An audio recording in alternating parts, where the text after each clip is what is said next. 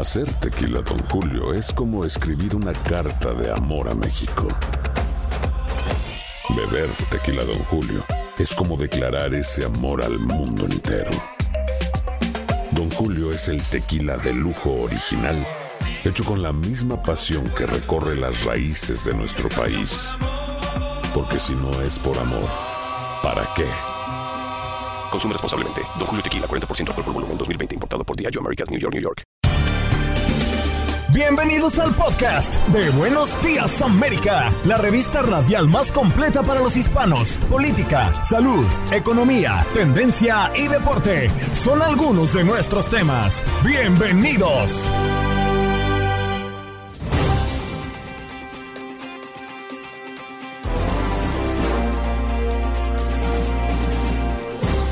El podcast de Buenos Días América, hoy, primero de septiembre del año 2022, información relevante y actualizada de lo que sucede en los Estados Unidos. Hoy nos acompaña Iván Jiménez, economista, quien nos habló de la comunicación del presidente de la Reserva Federal, Jerome Powell, que el Banco Central está resuelto a combatir la inflación con nuevos aumentos de las tasas de interés que probablemente traerán problemas a los Estados Unidos bajo la forma de una economía más débil, pérdidas de empleo y dolor para muchas familias. Además, nos acompañó Victoria Salinas, vocera de la Agencia Federal de Manejo de Emergencias de Estados Unidos, FIMA por sus siglas en inglés, desde la sede de Washington. Durante el mes de preparación nacional este septiembre, la campaña Listos de FIMA y el Ad Council están instando a todos los Estados Unidos y a todas las personas a estar preparados para emergencias y desastres como huracanes, incendios forestales, inundaciones y más. Y así cuida tu legado. Es el tema que enfatiza esta campaña. Vale la pena proteger tu vida y la de tus familiares con la prevención. Además, Edilberto Torres, el doctor Edilberto Mejía Torres, nos acompañó con toda su conversación tan agradable como todos los jueves.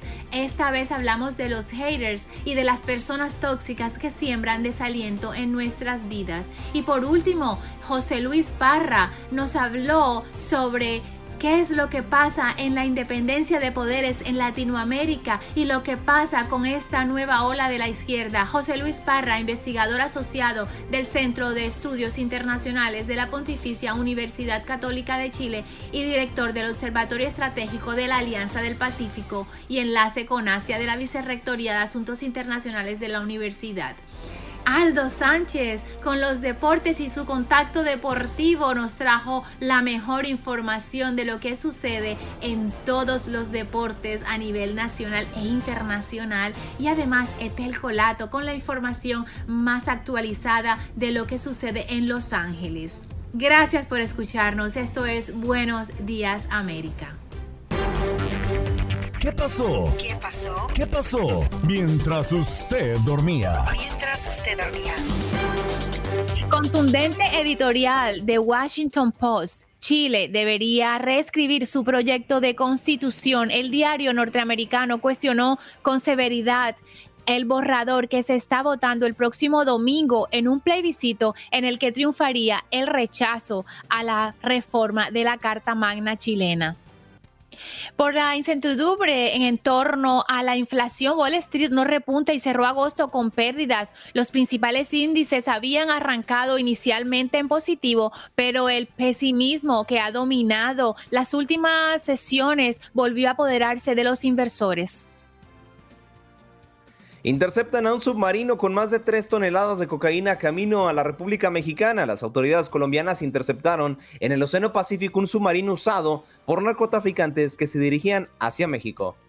Estados Unidos autorizó la vacuna de Pfizer y Moderna contra el coronavirus actualizadas para la variante Omicron más reciente. Los nuevos antídotos combinan son eh, la mitad de la forma original y la mitad de protección contra las últimas versiones de la cepa, que se considera la más contagiosa hasta el momento.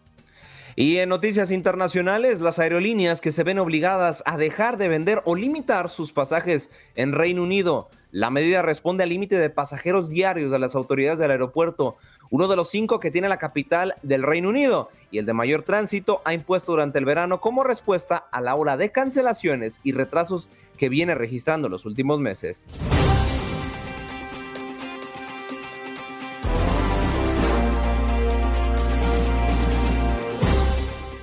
Así es, vámonos eh, con nuestro primer invitado del día y es que mm, tenemos a Iván Jiménez, él es economista y siempre está con nosotros. ¿Cómo estás, Iván? Qué bueno tenerte esta mañana.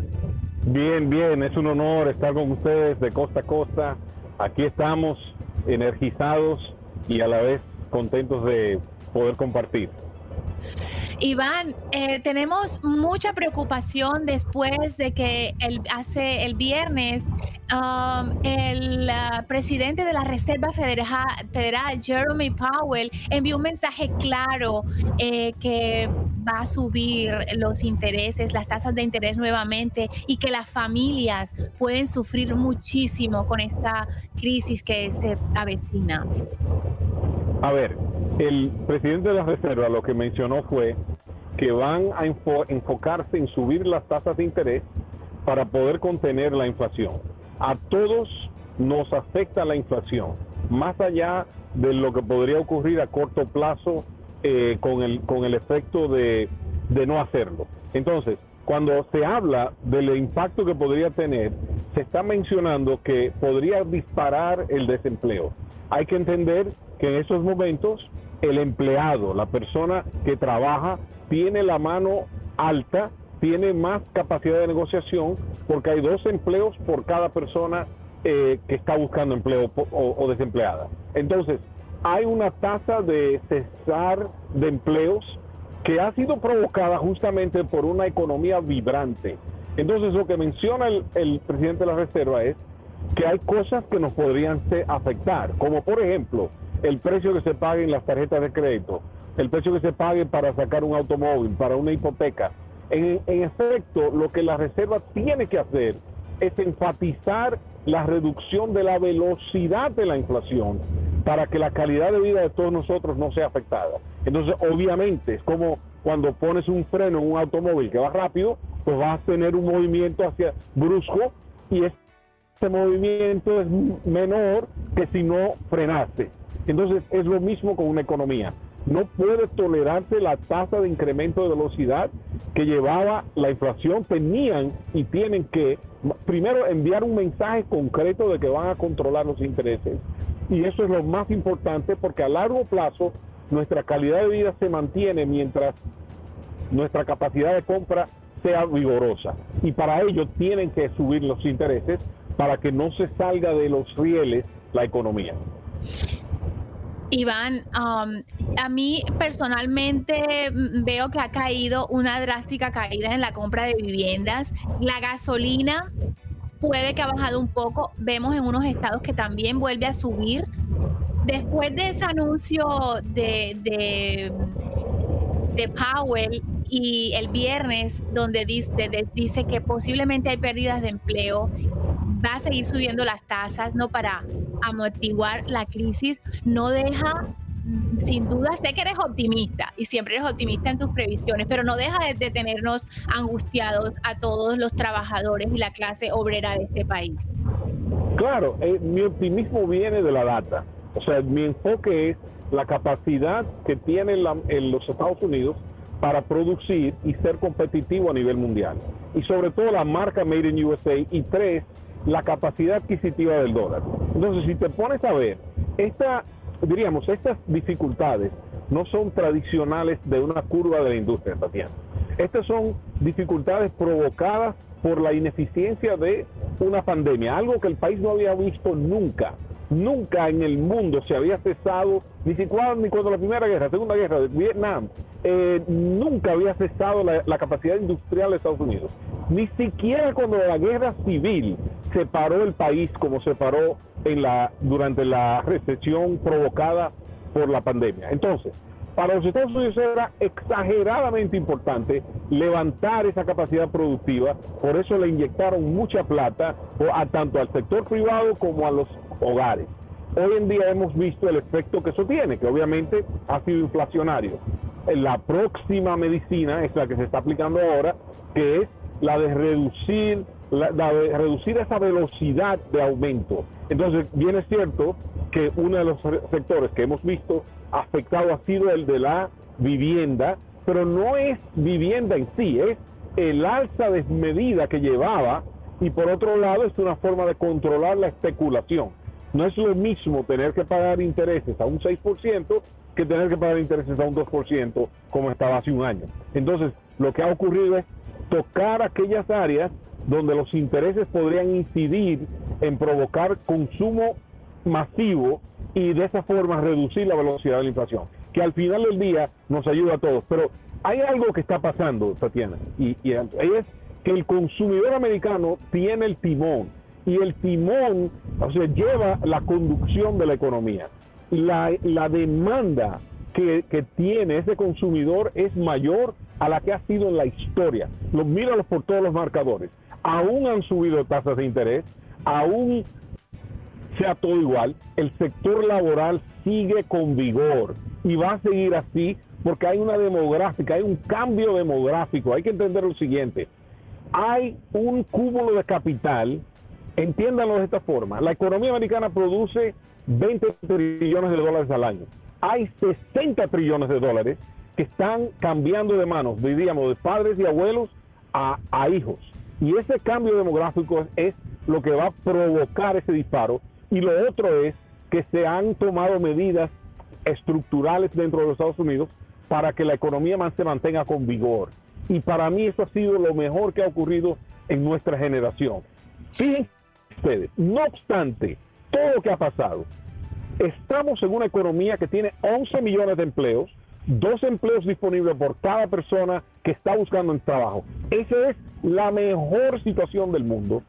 Cuando tienes trabajo, señores, hay dinero. Y cuando hay dinero, hay economía vigorosa. Así que saquen el ruido de sus vidas y enfóquense en en disfrutar el esplendor que nos ofrece la economía norteamericana de costa a costa, como dirían ustedes ahí en Buenos Días América en Univisión.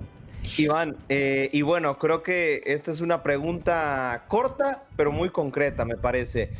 A los jóvenes que apenas están iniciando con sus primeros trabajos, que incluso también quieren eh, iniciar como tal en la vida financiera, ¿cómo afecta tanto directamente como indirectamente? Claro, por un lado les afecta porque les va a costar un poquito más eh, tener su primera hipoteca, pero a largo plazo no les afecta en realidad porque el, programa económico de mayor impacto se llama un empleo y no hay nada más poderoso que la capacidad de ingresos.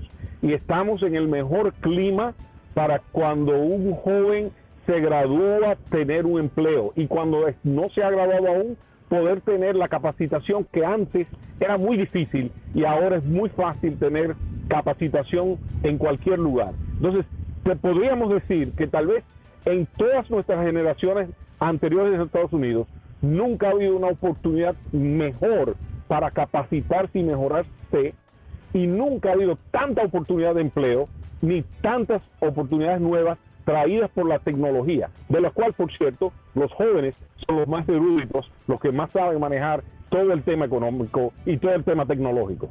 Entonces tienen una ventaja demográfica, tienen una ventaja de que para ellos es, es natural saber manejar todas estas tecnologías. Iván, tengo un minutito para irme a, un corte, o dos minutitos. Entonces quiero preguntarte rápidamente, em, ¿qué otras medidas se podría tomar la Reserva Nacional si el panorama empeora? Por ejemplo. Ah, ¿Cómo no? ¿Cómo no? La Reserva Federal tiene sus 10 prioridades. Uno, controlar el desempleo, que ya tiene éxito, y dos, controlar la inflación. Por ende, la primera válvula que pueden cerrar es la de subir tasas de interés. La segunda es que ellos también pueden exigir lo que le llaman reservas requeridas, o sea, exigirle a los bancos que parte de sus reservas las aumenten o saquen dinero de circulación. Y número tres, ellos compran bonos de los bancos. Pueden dejar de hacer eso, o sea, sacar liquidez. Es como cuando, es como que le tienes una, sales de compras y dejas las tarjetas en casa y si tenías más efectivo, lo sacas del bolsillo, lo, no lo pones en la cartera cuando sales. te da menos capacidad de comprar. O sea, la reserva puede controlar la liquidez, la cantidad de dinero en flujo, en circulación, y puede también exigir que ciertos activos sean considerados como no, no hábiles para, para los bancos. Entonces, lo que hace que restringen esa liquidez. Y con eso controlan la, velocidad de inflación en lo que está a su alcance. Y esa es una de las cosas que pueden, que pueden hacer. Me quedó clarísimo, Iván. Tú siempre llegas al punto, me encanta. Gracias por compartir esta mañana con nosotros y te veo próximamente. Es un privilegio poder compartir con ustedes. Gracias por la consideración. Éxitos. Lindo día.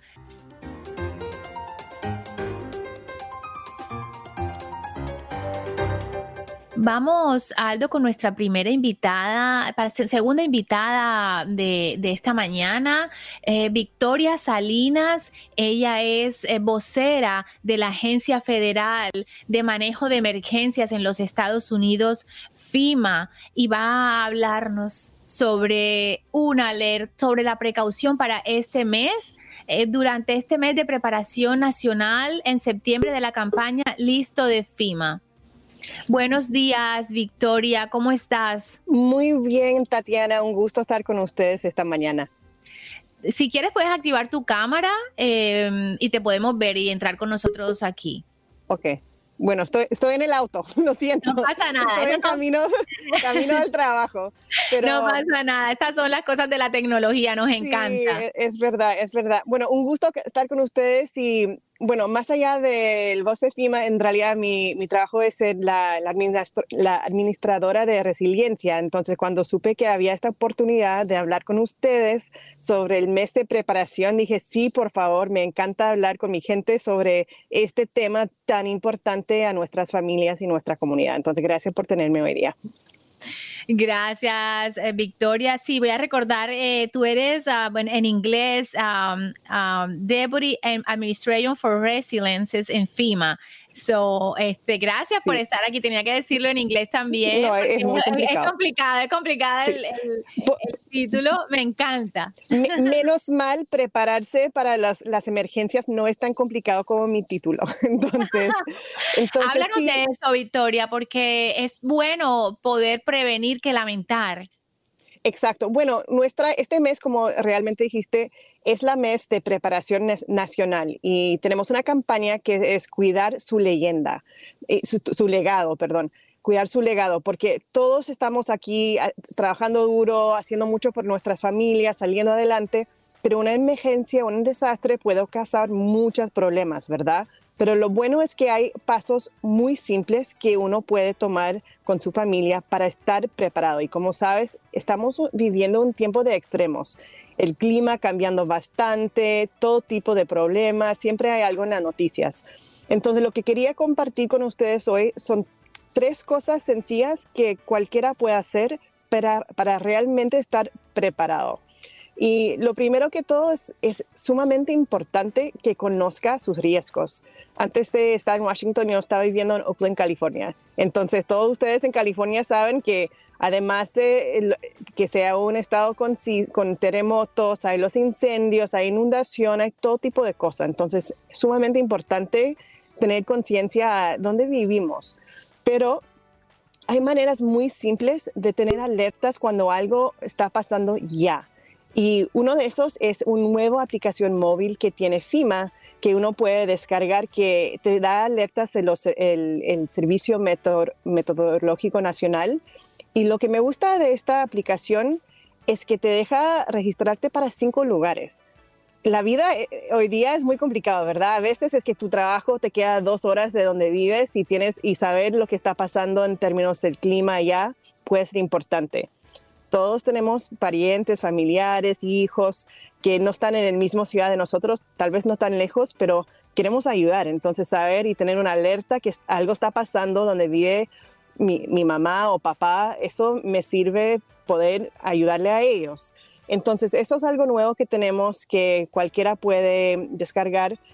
También uno se debería siempre inscribir para las alertas de la municipalidad porque ahí todos los, líderes locales te están enviando qué está pasando, qué deberías hacer, tomar en, cuenta. entonces hay muchas maneras, incluyendo en Instagram. Ahora tenemos un ready.gov en Instagram, donde además de las alertas, todos los tips que uno puede necesitar para prepararse están ahí. Pero, pero ese es el primer paso, ¿verdad? Realmente que conozca los riesgos, que uno se inscribe para, para saber ah, qué está pasando ahí. Entonces eso era, es lo, lo primero. Ah, lo, lo segundo, hacer un plan, ¿verdad? Que haga un plan. Y, y, lo bueno para todos nosotros es que es mucho menos complicado hacer un plan de preparación que planear una reunión familiar, una quinceañera. Nosotros somos muy buenos para planear cosas muy elaboradas. Un plan de preparación requiere lo básico, ¿verdad? Pero son las cosas que son a veces tan básicos que uno ni lo piensa.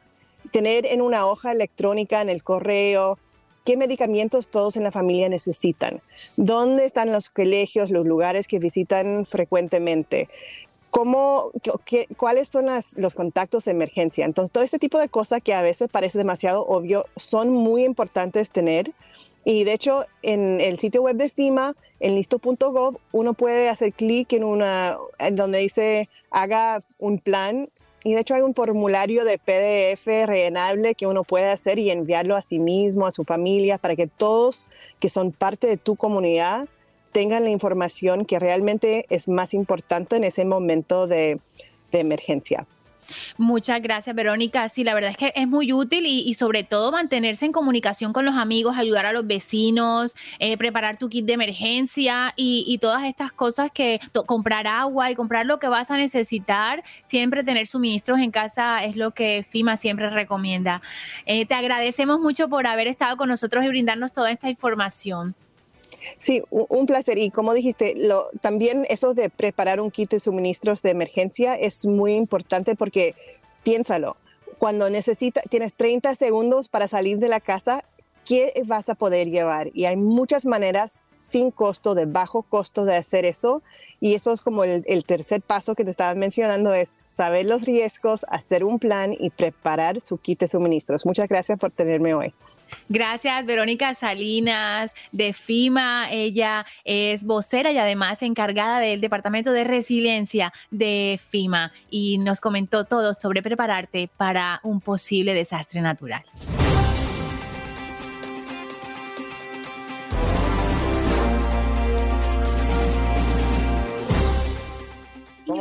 Recibirlo como él se merece siempre, por favor, y ese bailecito. Buenos días, doctor.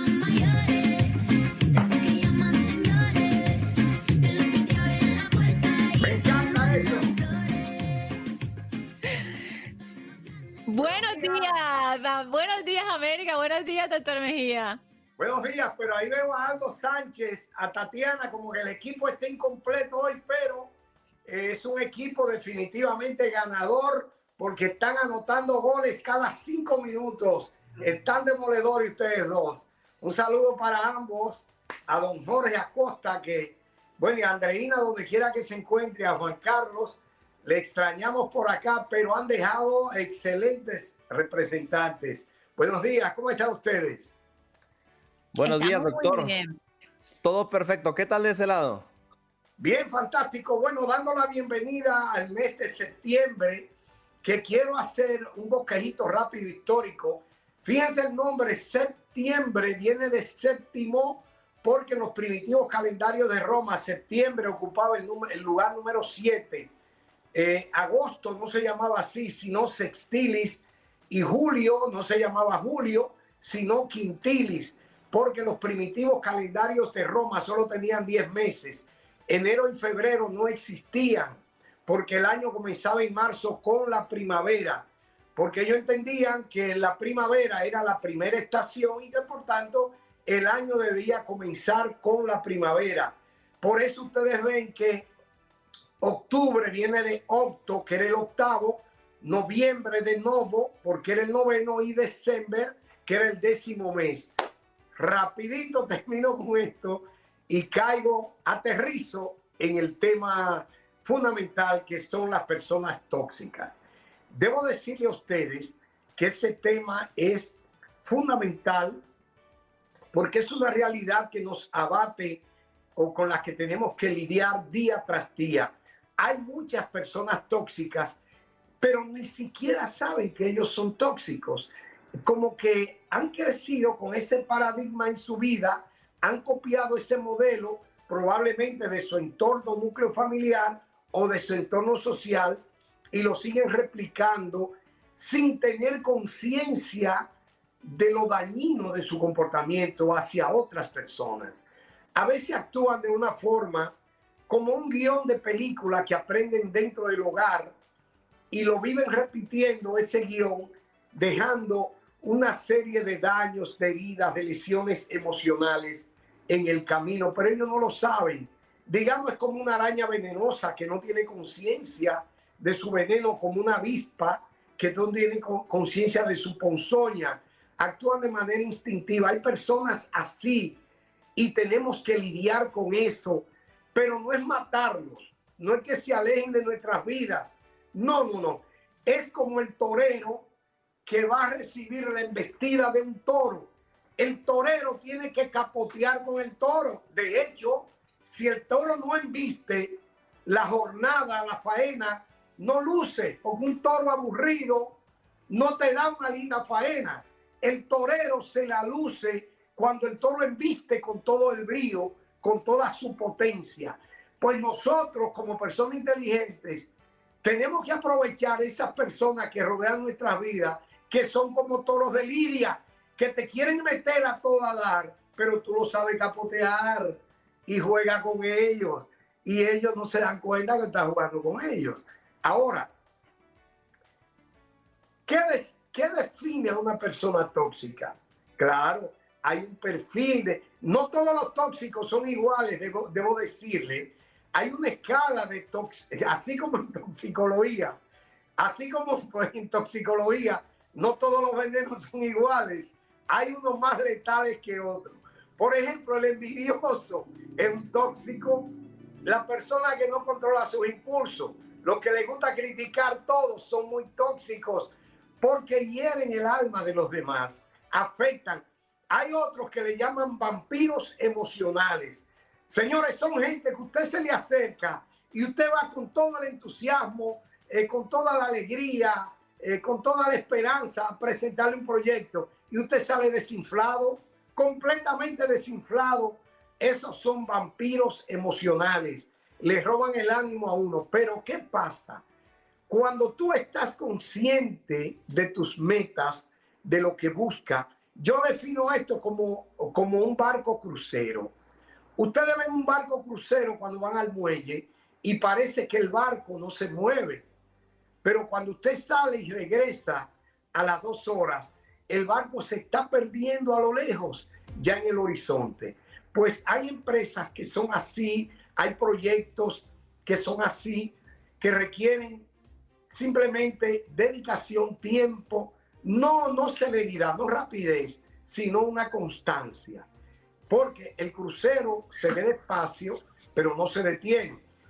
Doctor Mejía, yo la verdad es que me, coincido completamente con usted. Es increíble cuando uno está al lado de una persona negativa y queda como si te hubiera eh, robado toda la energía, ¿no? Es, es, una, es, es algo impresionante y además tu estado de ánimo baja un poco y te sientes incluso hasta frustrado y, y has pensado que has hecho cosas malas. Entonces hay que sacudirse, sacúdete como la arena.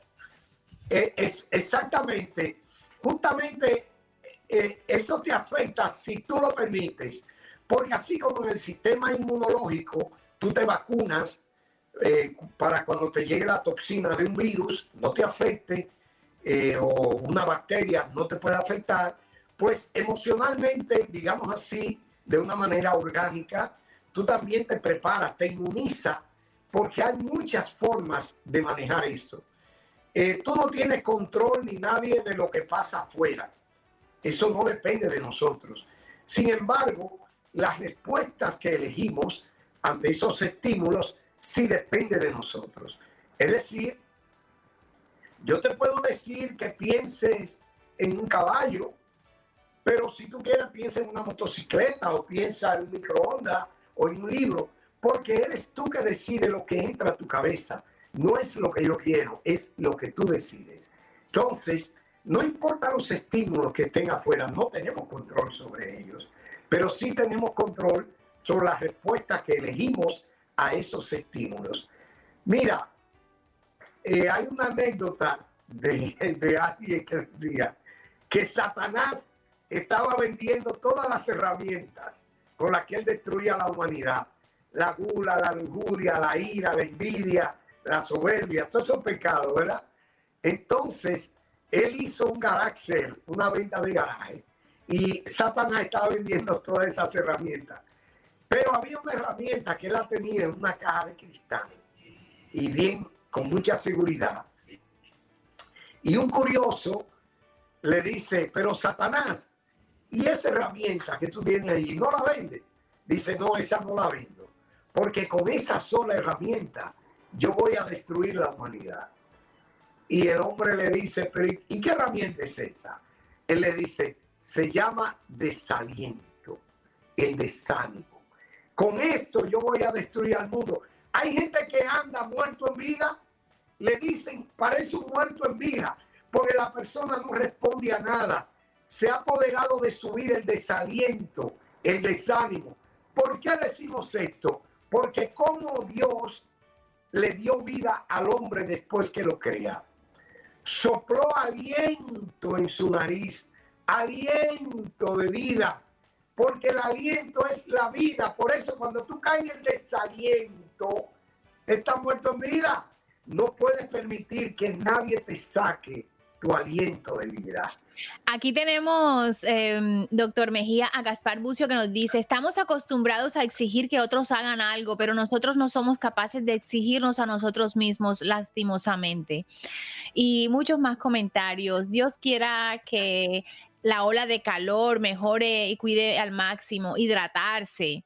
Eh, siguen los comentarios aquí, doctor Mejía, sobre nuestra pregunta del día. También muchas personas han comentado hoy y mm, dicen que, bueno, que ellos intentan más que todo alejarse de las personas tóxicas, que los escuchan y tocan, pero se alejan. Y hay muchos que ven con, con sonrisas ya después de haber pasado ese tipo de relación tóxica, se ríen de lo que pudieron hacer porque fue como que entraron en su juego. Doctor, muchísimas gracias. Como siempre, un placer tenerlo aquí en Buenos Días América. Gracias a ustedes. Un abrazo. Hasta el próximo jueves. Hasta luego, mil gracias. Hasta luego. Era el doctor Mejía hablándonos siempre de cosas curiosas y dándonos consejos para estar siempre mejor, Aldo. Iluminándonos con su conocimiento, como siempre, el buen doctor Mejía, que maneja varios campos, ¿eh? Maneja varios campos.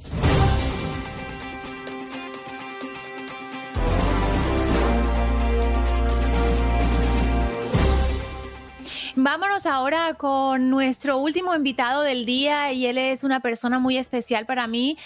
su nombre es José Luis Parra, es investigador asociado del Centro de Estudios Internacionales de la Pontificia Universidad Católica de Chile, director de Observatorio Estratégico de la Alianza del Pacífico y enlace con Asia de la Vicerrectoría de Asuntos Internacionales de la Universidad Católica. Tiene más de 30 años de experiencia en Latinoamérica y que tiene cargos gerenciales y tuvo con la editorial eh, del diario Mercurio de Chile. Buenos días, eh, José Luis, ¿cómo te encuentras esta mañana? Gracias por estar aquí con nosotros. Muy buenos días, Tatiana, muy buenos días, Aldo. Un gusto en acompañarlos partiendo este mes de septiembre que en Chile celebramos las fiestas patrias y también eh, llegando la primavera. Así que estamos con mucha expectativa y con el 4 de septiembre a tres días de, del plebiscito que cambiará la historia de este país posiblemente. Así es, eh, teníamos un titular eh, muy, muy contundente del Washington Post, donde dice exactamente que Chile debería reescribir el proyecto de constitución. ¿Qué opinas sobre esto? Bueno, eh, han sido muchos los medios internacionales, internacionales. El Financial Times esta semana también sacó una editorial, el The Economist, y todos en torno a que definitivamente recomiendan a, Chile de que se debiera reescribir eh, esta Carta Magna que pasaría a ser una de las más largas de la historia con 338 eh, indicaciones y que además eh, parte totalmente de cero, ¿no? Entonces es, es complejo. En, en, su implementación se habla que en caso de salir aprobada tardaría entre 15 a, a 20 años y tendría un costo alrededor de un 11% del Producto Interno Bruto. Entonces, definitivamente algo que votó eh, la población eh, el año pasado con un 80%, que se quería una nueva Carta Magna, definitivamente eh, lo que se observa es que posiblemente no sea lo que la gente esperaba. Y bueno, eh, José Luis, como siempre es un placer tenerte en Buenos Días América. Aquí te saludo con mucho gusto Aldo Sánchez. Y bueno, preguntarte, eh, hay una nueva ola, eh, cambiando un poquito de tema, hay una nueva ola dentro de América Latina de ya cambiándose de gobiernos de derecha a gobiernos de izquierda. El gobierno, precisamente Brasil, está ya en debates presidenciales. ¿A qué se debe este cambio eh, como tal de movimientos políticos? México, Nicaragua, Honduras, eh, Colombia, Bolivia, Chile, Argentina están haciendo esta transición de gobiernos de derecha a gobiernos de izquierda. Es una muy, muy, buena, muy buena pregunta. Eh, según el Instituto del Cano, asistimos a una cuarta ola de nueva izquierda en América Latina definitivamente después de un periodo de, una década de oro del 2003 al 2013, todas esas expectativas, todo ese boom que tuvimos por el crecimiento de las materias primas, eh, conllevó a que se generaran eh, muchas expectativas por parte de las poblaciones y que las cuales no se fueron cumpliendo. Y definitivamente si uno pudiera decir cuál es el problema que tenemos en América Latina es la fragilidad de la población de caer en la pobreza o no poder cumplir sus sueños. O sea, todo lo que se había logrado en, aspectos de educación, de mejora de remuneraciones, etcétera, de acceso a vivienda, todo eso eh, ha sido eh, realmente muy frágil. Yo, yo, diría que ese es el, gran titular. Ahora, observamos este movimiento porque lo que se está dando ahora es una izquierda distinta, no es la izquierda, eh, es la izquierda de caudillos, de populismos, que también pueden caer en, caudillos de derecha, eh, en, donde estos líderes atacan eh, definitivamente la corrupción, son líderes que no tienen un programa claro hacia dónde, a dónde quieren apuntar y tienen también un problema que generan una polarización porque atacan de manera contundente a sus contrincantes, a las personas que opinan distinto. Entonces vemos que la polarización no se produce solamente en los periodos eleccionarios, sino que continúa acentuándose en el periodo en el cual eh, lleva a cargo este presidente. Entonces definitivamente es una izquierda distinta, pero esto ocurre eh, eh, por, por lo que comentaba, por la fragilidad, pero llevamos dos, años, dos décadas en donde hemos visto que la democracia en América Latina ha venido sufriendo eh, definitivamente un deterioro muy fuerte en distintos índices, en distintos indicadores eh, que se generan en América Latina y en Europa y en Estados Unidos, muestran que la democracia, no solamente en América Latina, en el mundo, pero hablando de nuestra región en particular, ha venido sufriendo un deterioro muy, muy grande. Eh, José Luis, en las instituciones eh, no se están respetando. Parece que, esto se está perdiendo en estas generaciones y lo que es la independencia de poderes también. Vimos como eh, aquí en los Estados Unidos pasaba en la, con el, expresidente Donald Trump, ¿no? y, parece que, estamos rechazando y tirando a un lado a nuestras instituciones y estas nuevas generaciones no respetan nada. ¿Qué pasa con, e, con, esta independencia de poderes en, América Latina y con las instituciones? Bueno, eh, parte del, deterioro de la, de la, democracia en cualquier país tiene que ver con eh, la, no, el no respeto de la independencia de los, de los tres poderes. Y, y esto parte eh, principalmente por un tema de falta de credibilidad de eh, los partidos políticos, falta de credibilidad de los, de, los, de los políticos en términos generales, que no hacen lo que cumplen, no hay una coherencia entre su discurso y lo que hacen y lo que proponen. Eh, tiene que ver también con un tema de la corrupción, eh, que se ha acentuado muy fuertemente en los gobiernos, y no solamente en los gobiernos, también en el sector privado, pero principalmente en los gobiernos, tiene que ver con un debilitamiento de, la, de los sistemas de justicia. Eso eh, es algo que afecta cuando uno ve las distintas encuestas en todos los países, a la gente le molesta sobremanera que la justicia eh, funciona de manera distinta dependiendo de quién es el acusado, dependiendo del, del nivel de poder que tienen las personas. Yo diría que ese para mí es el principal problema que hay en América Latina. Cuando yo observo, por ejemplo, que Paul eh, eh, Pelosi en Estados Unidos tiene que ir a la cárcel, que tiene que pagar tres años y medio eh, de, de, vigilancia porque iba conduciendo de manera con, con, alcohol, siendo el presidente de, del... En JCPenney tenemos infinidad de regalos para el Día de las Madres hasta el domingo. Ahorra hasta 40% en todo Liz Claiborne y vístela de pies a cabeza con la última moda. Además, aprovecha las ofertas Yes Please, con diamantes y piedras preciosas a 25 dólares para miembros de JCPenney Rewards. ¿Aún no eres miembro? Inscríbete. Es fácil y gratis. Y regálale a mamá todo lo que se merece. JCPenney. Vale la pena. Ofertas válidas hasta el 12 de mayo en selección de estilos. Aplican otras exclusiones. Joyería se excluye de los cupones. Detalles en la tienda jcp.com siendo el esposo de la presidenta de la, de la Cámara de Representantes. Eh, eso demuestra que la justicia funciona de manera independiente y que no importa eh, de quién eh, uno sea familiar o, o, qué cargo tenga. Eso en América Latina en términos generales no ocurre.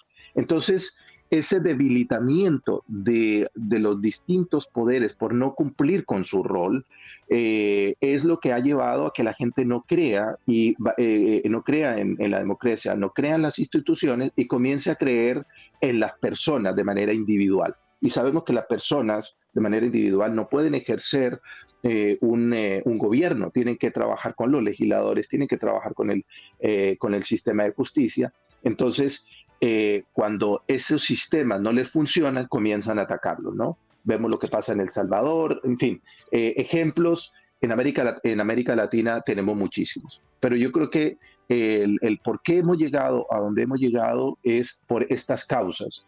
Y hay un, hay un, eh, un cuarto factor que es el debilitamiento de los partidos políticos. En democracia los partidos políticos son fundamentales porque son los que canalizan los intereses y las necesidades de los distintos distritos o como esté distribuido eh, el país políticamente hablando. Y cuando eso no ocurre, entonces nosotros comenzamos a ir a las calles a tomárnoslas porque definitivamente aquellos que quienes nos debieran representar no lo hacen. Exactamente, yo creo que estaríamos hablando de un retroceso con la democracia en Brasil, por ejemplo, con Bolsonaro y en Argentina, eh, lo que está pasando ahora también. En, Colombia, eh, personas, todas las personas están eh, pues digamos que ilusionadas por, por e, un cambio con un presidente eh, que ha prometido muchas cosas y no sabemos si se va a cumplir, ¿no? Entonces, em, mm, el Poder Judicial no es fuerte en Latinoamérica para poder eh, darle cárcel a la, corrupción y para poder, para no untarse de, de los partidos políticos, ¿no? Que, es, es, mm, es eh, correcto pensar que estamos en un retroceso de la democracia allí. No, definitivamente, definitivamente todos los índices, como lo mencionaba anteriormente, eh, muestran claramente que tenemos un retroceso y que se aceleró con la pandemia. Ahora, no podemos echarle la culpa solamente a la pandemia, porque esto ya venía, pero la pandemia lo que hizo fue sacar a la luz un problema que era, era profundo eh, en esta separación de los poderes. Inclusive hay, hay críticas muy fuertes del rol que ejerció las fuerzas militares, en algunos casos en la represión, etcétera, eh, apoyados, digamos, por, eh, por los gobiernos. El, el, Centro de Estudios Internacionales de la Universidad Católica saca un reporte de riesgo político de América Latina eh, ya vamos en la segunda versión y estamos próximos a, una tercera versión. Y allí muestran los 10 factores que están, eh, digamos, ocurriendo en América Latina, ¿no es cierto? Y esas son, de alguna manera, los síntomas que se ven reflejados por esta pérdida de, credibilidad en las instituciones, en el gobierno.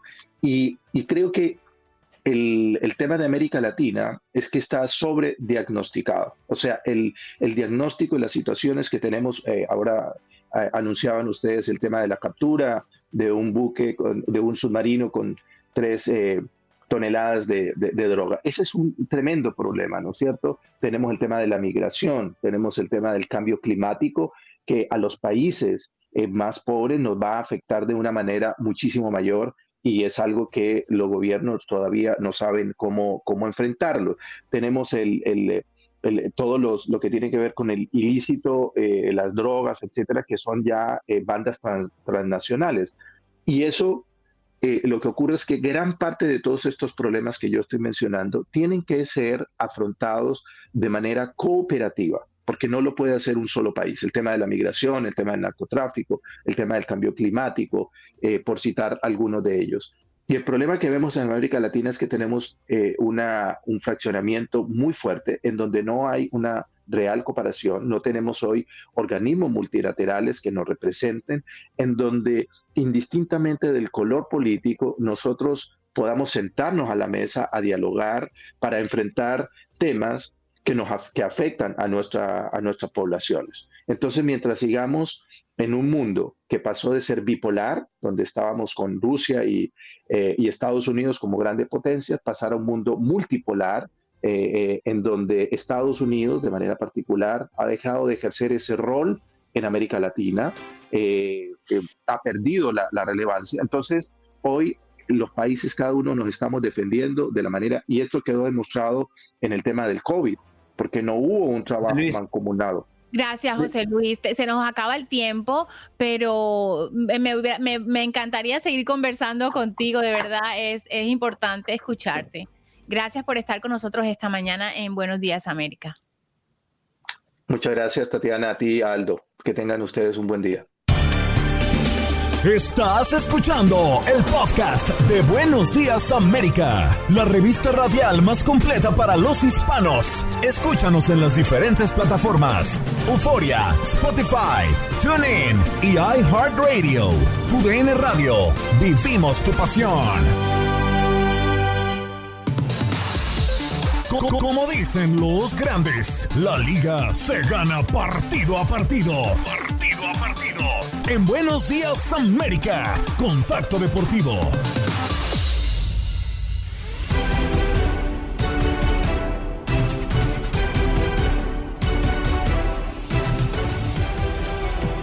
Y señoras y señores, yo les digo, bienvenidos al octavo arte, bienvenidos a este primer bloque de Contacto Deportivo y bueno, como ya es una costumbre, siempre mantenerlos informados de lo que viene siendo el deporte alrededor del globo. Y iniciamos, ¿qué les parece si nos ponemos ahí las medias, los guantes, y el BAT porque ayer se jugó la Major League Baseball con una, una, jornada algo cargadita, ¿no? Primero arrancamos con el duelo entre los Houston Astros y el conjunto de los Llaneros de Texas, donde el equipo de la Ciudad Espacial se impuso 5 por 3 en un partido eh, sumamente parejo, ¿eh? Usualmente los Rangers eh, frente a los Astros son duelos parejísimos. Del otro lado, los eh, cerveceros de Milwaukee, 6 eh, por 1, terminan por imponerse a los Piratas de Pittsburgh. Y en otro partido sumamente parejo, en un derby de la California, bueno, los padres de San Diego 5 por 4 le pegaron a los Giants de San Francisco. Del otro lado, los Cardenales de San Luis le pegan 5 por 3 a los eh, Reds de Cincinnati, al igual que los Tampa Rays en este pequeño derby también de la Florida, pues le impone 2 por 1 al conjunto de los Merlins. Del otro lado, los Chicago Cubs se imponen también 7 por 5 a los Toronto Blue Jays. Y bueno, ya en otros resultados, los New York Mets ya le dan la vuelta a la tortilla y le terminan ganando 2 por 1 a Los Ángeles Dodgers al igual que los eh, Red Sox, por fin, por fin ganó mi equipo, ya saben que aquí somos imparciales, pero bueno, los Red Sox 6 por 5 terminan por imponerse a los eh, Twins. Y finalmente, finalmente dos resultados importantes, los Angelinos de Anaheim 3 por 2 le terminan pegando a los eh, Yankees de Nueva York. Y una paliza que le pusieron a los D-Backs 18 a 2, terminan por terminar por perder el partido y ahora, eh, pues bueno, ¿qué está pasando en la Major League Baseball? Pues bueno, ya les habíamos platicado que la MLB regresa a la, a la República Mexicana, específicamente a la Ciudad de México, con dos clubes que tienen grande afición de, de, este, de este lado, ¿no?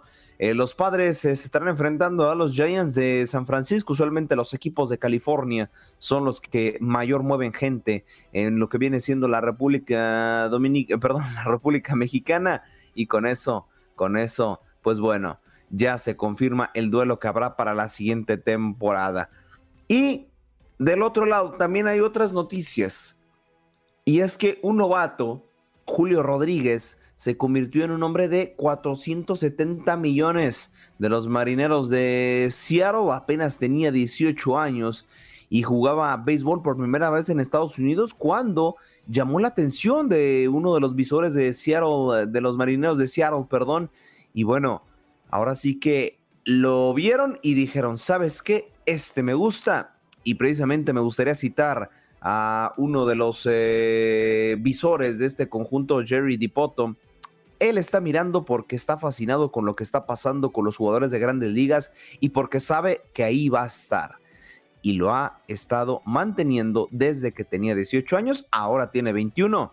Y pues bueno, prácticamente el propietario del club le dijo, ¿sabes qué? Pues te voy a pagar tantos y tantos si es que me rindes en la cancha. Y bueno, así las cosas con el buen joven Rodríguez. Y bueno, ojalá, ojalá por ahí pueda despuntar para que pueda seguir desarrollándose profesionalmente. Pero por el momento, eso es lo que acontece en MLB.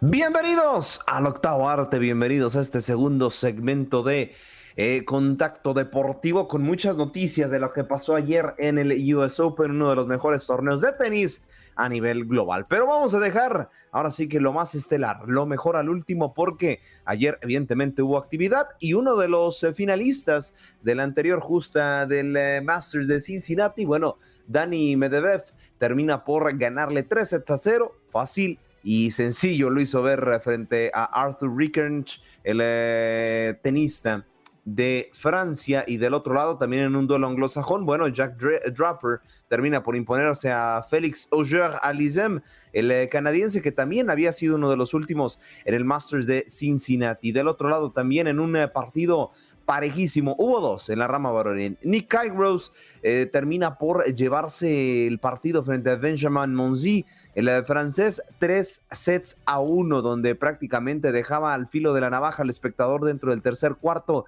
y ya para el cuarto cuarto regresaríamos a la tónica que había sido el partido. Lo de Tommy Powell y Sebastián Corda, sinceramente fue extraordinario. Alargaron el partido hasta el quinto set y es donde en este mismo se define como tal la obra, por así decirlo. Y ahora sí, lo importante, ¿qué está pasando y qué fue noticia el día de ayer? Y es que Serena Williams impuso a la Lituania, a la jugadora de Lituania, perdón, eh, Anet Contevet.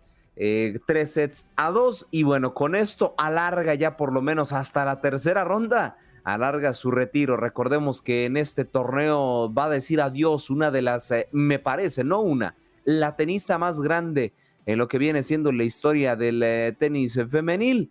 Y bueno, ya con 40 años, ya ha ganado este torneo, ha ganado prácticamente todo esta jugadora y sigue dando de qué hablar, sigue imponiendo condiciones. Y es que eh, conferencia de prensa, me gustaría citarla, dice, honestamente, cuando perdí el primer set pensé, tengo que darlo todo porque este pueda puede, esto puede acabar, perdón. Solo quería seguir intentándolo, ver qué podía hacer, lo di todo, fue muy bueno y pues como tal reconoció esta jugadora australiana el tremendo poderío que tiene eh, la tenista Serena Williams. Hoy también habrá actividad el primero de septiembre. Ya prácticamente seguimos con la segunda ronda de lo que viene siendo el US Open, tanto la rama femenil como en la barra, en la rama, perdón, varonil, en los dobles también hay actividad. Seguimos en la primera ronda con presencia latina, doble presencia latina. Haciendo pareja Andrés eh, Molteni y Santiago González. Eh, se están enfrentando a Matthew Evden y Max Prushel eh, ambos de Australia. Y del otro lado también una, una, ahí les va, ¿eh? un hombre muy mexicano, Hans Hatch Verdugo.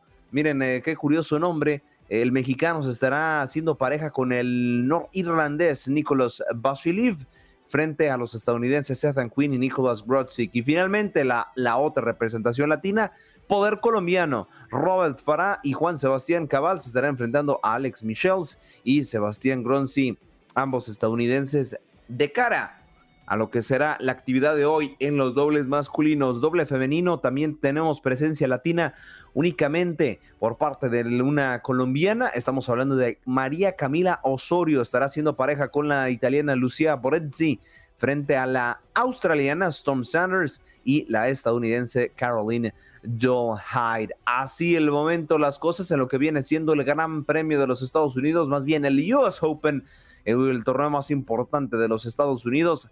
Así que bueno, muchos comentan que Serena Williams está imparable, así que mucho ojo a lo que haga la estadounidense en este torneo porque dice, es mi despedida y en mi despedida lo voy a ganar absolutamente todo, va con muchísimas ganas y sí, parece como que si fuera apenas una novata en sus partidos. Y con novata me refiero al gran nivel de juego que está eh, demostrando.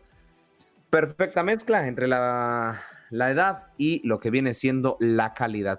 Ya hablamos de lo que fue la Major League Baseball, ya hablamos de lo que fue también el US Open y también hay una noticia nueva antes de ir de lleno con las noticias pues más eh, calientes porque el Mundial de Atletismo del 2023 ha sufrido cambios y cómo va a estar la cosa para esta nueva disciplina. Para empezar, se celebrará del 19 al 27 de agosto. Recortaron un día. Así es. ¿Cuáles fueron estas modificaciones? Pues bueno, ya les adelanté una, se modificaron los días, no van a ser 10 días de competencia, solo serán 9 jornadas. Por cierto, el Mundial se celebrará a cabo en Budapest en el 2023, en las fechas ya anteriormente comentadas, y ahora no habrá cinco finales como como, válgame la redundancia, comúnmente se acostumbraba. No, habrá 10 finales ahora con más posibilidad de tener medallas. Y bueno, es que el World Athletic eh, busca confeccionar un cronograma del campeonato mundial al aire libre, completo, que cubra las necesidades de los atletas y obvio también nosotros, las emisoras y la ciudad anfitriona para que sea un torneo perfecto. Esto es lo que busca eh, el Mundial de Atletismo. Y bueno, va a seguir, eso sí, las disciplinas seguimos iguales, 100 y 200 metros, 800, 1500, prueba de maratón, triple, saltos de longitud, etcétera, etcétera. Eso ya va a seguir. No hay cambio de disciplinas, pero sí cambio de una logística también. Y bueno, ya también los participantes no solamente, por ejemplo, si van a la ronda 1 y pierden, pues ahora sí que ya, pues muchas gracias por haber participado. No, ahora en este Mundial de Atletismo se buscará que el atleta, pues una, le rinde el viaje y dos, pues pueda seguir compitiendo y tener más oportunidades y hacer subcategorías. Ahora sí que como lo hacían en el barrio, los que perdieron en la primera ronda se enfrentan entre ellos, los que perdieron en la segunda, entre ellos, y así para que sigan teniendo mayor rendimiento. Pero ahora sí, ¿qué está pasando también en otras noticias dentro del mundo deportivo? Eh, principalmente, ¿no? La, la NBA pues bueno, eh, la dueña de los Lakers eh, habló con los aficionados y ahora sí que dijo que va completamente comprometida a ganar de nueva cuenta, como lo hizo en el 2020, la liga. Y es que posiblemente Russell Westbrook estaría llegando, eh, pues bueno, no, no estaría llegando, perdonen, discúlpenme. Más bien no lo ve como un impedimento dentro de la armonía del grupo, ya que ve que LeBron James y Anthony Davis son los jugadores titulares y los que imponen como tal condiciones en la cancha. Estoy totalmente de acuerdo. Y que busca, busca también eh, superar a los Boston Celtics. Recordemos que estén eh, empatados, pero ellos buscan ser más allá de dicha franquicia. Eso es lo que he comentado y tuve una reunión con eh, varios aficionados y accionistas de lo que viene siendo la NBA. Y del otro lado también Tom Brady, ya, discúlpenme, pasándonos del básquetbol a lo que viene siendo la NFL, pues por ahí Tom Brady, pues eh, causó polémica, ¿eh? porque al parecer llega a los entrenamientos y llegó a una conferencia de prensa con ciertos arreglos faciales. ¿Qué habrá pasado? Y incluso él también bromea, ¿no? Él bromea en, en, las conferencias de prensa diciendo que, a ver, pues tengo 45 años, ¿eh? muchas cosas me han pasado y muchas cosas hay que arreglar. Eh, y como tal, cito su declaración, cada persona vive situaciones diferentes, todos hemos, tenido desafíos únicos en nuestras vidas y yo tengo 45 años, ¿sabes? Hay un montón de cosas en mi vida con las que tengo que lidiar lo mejor que puedo y es un proceso, algo continuo. Así que bueno, por favor, dejen a Tom Brady, el máximo campeón de los eh, anillos de la NFL, incluso también no hicieron, eh, no perdieron tiempo prácticamente para compartir algunos memes respecto a la nueva apariencia de Tom Brady. Eh, pues bueno, déjenme, si tengo oportunidad, les voy a mostrar tantito un poco de estos eh, memes eh, de lo que viene siendo el nuevo rostro facial del buen Tom Brady, solo igual. bendita tecnología. Algún... que me cargue tantito y ya les estaré mostrando. Ahí está, ahí está, ya me está, ya me está cargando para mostrarles un meme de la nueva apariencia de Tom Brady. Para la gente que nos ve, pues bueno, ahí está, lo comparan con el famoso calamardo guapo y déjenme explicarle para la, para la audiencia que está en radio, pues Tom Brady tiene más definida la mandíbula, evidentemente se recortó un poco de grasa en los cachetes y mucho más definida también los labios, entonces bueno, ahí está el meme que le hacen a Tom Brady. Bienvenidos al octavo arte, bienvenidos ya al último bloquecito de contacto deportivo para hablar de lo que fue el partido amistoso de ayer entre la selección mexicana y Paraguay. Si me siguen a través de mis redes sociales, que ahorita se las voy a comentar para que nos sigan, arroba Aldo Sánchez 14 en Instagram y arroba Viral Sánchez en Twitter. Viral, así como lo ven en pantalla, para los que nos están escuchando, B eh, labial, E-A-T-L-E. -E. Eh, yo saben que soy sumamente crítico con la selección mexicana, soy duro como se debe de ser y bueno, el día de ayer solamente el Tata Martino, una, nos reafirmó que no tienen la más mínima idea de lo que se toca el fútbol mexicano eh, como tal. Eh, no tiene conocimiento de la selección, no tiene conocimiento de la liga. Y segunda, que el problema tampoco es el técnico, el problema es la falta de calidad de los jugadores que no representan absolutamente nada el verdadero estilo del fútbol mexicano. Pero bueno, vamos a repasar rápido lo que sucedió ayer en Atlanta, Georgia, un partido que la verdad no esperaba mucho de la selección mexicana. Eh, ya vienen arrastrando muy, pero muy malos resultados y simplemente se reafirma, ¿no? La afición, como siempre, hay que aplaudirle porque se hace presente en los estadios, pero ojo, ya se está empezando a cansar.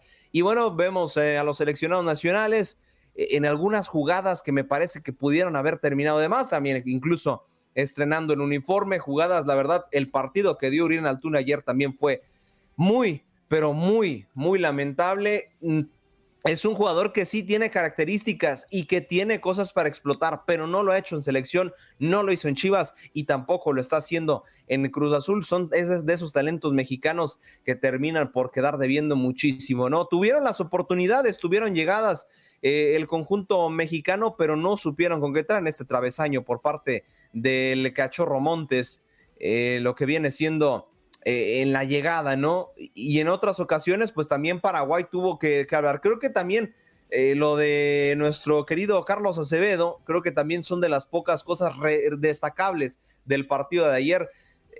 ya, pues si ya empecé con polémica, sigo con polémica. Yo ya no convocaría a Ochoa a la selección yo me quedaría ya con esta nueva transición de jugadores, convocaría al mismo eh, Acevedo, pero bueno, yo no soy el técnico, ¿no? Y, sigue habiendo muchos errores a la defensiva, eh, checando todavía el resumen, y, bueno, ¿no?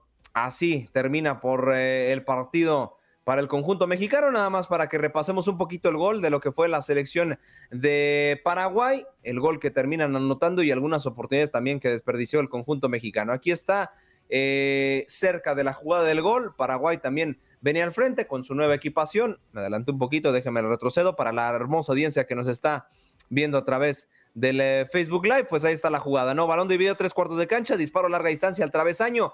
Y bueno, la marca, pues dijo, pues ahí te ves, remata solo, no es mi marca y vámonos. Termina por empujar la pelota al fondo de las redes. Eh, el conjunto mexicano, pues ahí está.